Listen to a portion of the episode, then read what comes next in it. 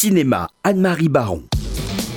Au nom du peuple français, le premier conseil de guerre du gouvernement militaire de Paris a reconnu le nommé Dreyfus Alfred coupable du crime de haute trahison. La leçon à tirer du châtiment de Dreyfus est de montrer au monde ce que nous faisons des traîtres. Oui, pour moi, la sortie de la semaine, c'est naturellement J'accuse. Euh, L'histoire est étonnante parce que Polanski avait vu dans son enfance, en 1937, en Pologne, la vie d'Émile Zola du réalisateur allemand William Dieterle. Et depuis cette époque-là, il trouvait que c'était une histoire extraordinaire et dont il voulait faire quelque chose. Il se rendait compte que si on connaît bien le J'accuse de Zola, ce texte formidable, personne ne connaissait vraiment l'imbroglio juridique de l'affaire, les différentes étapes de cet engrenage absurde et tragique qui a mené le capitaine Dreyfus devant ce conseil de guerre qui euh, l'a mis en accusation, l'a dégradé, l'a emprisonné à l'île du diable. Donc, avec son ami et co-scénariste Robert Harris, ils se sont dit que faire? Et Robert Harris a écrit un livre qui s'appelle An Officer and a Spy, en français D, dans lequel il reconstitue toute l'affaire. Ce livre est devenu un best-seller qui a servi de scénario. Alors, le, film prend quatre parties principaux. D'abord, il fallait faire le film en français. Parce que il, il aurait été facile de le faire en anglais, mais ça l'aurait rendu plus facile à vendre sur le marché national. Mais Polanski voulait le tourner entièrement à Paris et non pas comme il l'avait pensé au début du point de vue de Dreyfus, mais du point de vue de Picard, parce que Dreyfus, lui, il était coincé à l'île du diable, donc c'était pas très facile de.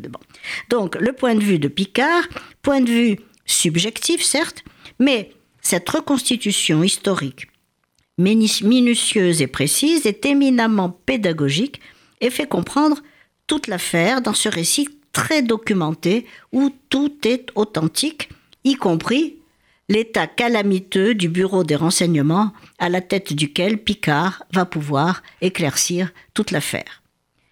Malgré son titre, J'accuse, Zola est peu présent dans le film.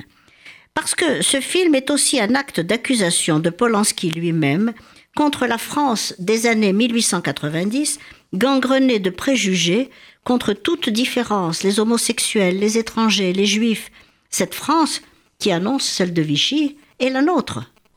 Alors pour parler de la réalisation, la réalisation est, comme euh, Polanski sait le faire, une reconstitution vraiment parfaite, dans laquelle Louis Garrel est remarquable dans le rôle du capitaine et Jean Dujardin excellent dans celui de Picard.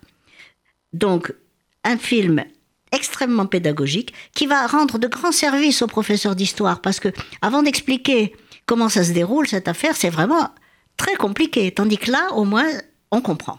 Et je pense que les élèves des classes vont avoir tout intérêt à aller voir ce film. Alors il y a un autre film que je voulais signaler parce que il est aussi sur l'histoire des Juifs français et sur le devoir de mémoire. C'est l'excellent documentaire J'aimerais qu'il reste quelque chose de Laurent Cantet sur le travail remarquable des bénévoles du mémorial de la Shoah. Alors vous savez que tous les mardis, de 14h à 17h30, il y a des bénévoles qui accueillent les familles juives qui souhaitent faire don de leurs archives familiales. Elles font cette démarche pour différentes raisons personnelles, mais en tout cas toutes disent qu'elles souhaitent qu'il reste quelque chose.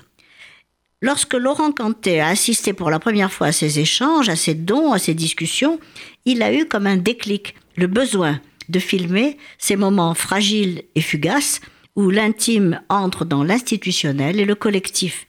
Ce film sur la transmission de la mémoire, avec ceux qui donnent et ceux qui reçoivent, ceux qui parlent et ceux qui écoutent, est bien le meilleur angle possible pour filmer la Shoah aujourd'hui dans les années 2010, filmer la collecte des archives, comme dirait Pérec, penser, classer, trier. Bonjour, je vous appelle du mémorial de la Shoah à Paris et je vous appelle pour vous informer que nous allons commémorer le convoi numéro 67 dans lequel il y avait votre papa, maman. Et vous n'avez pas de documents sur, sur la Pologne de, de Benjamin?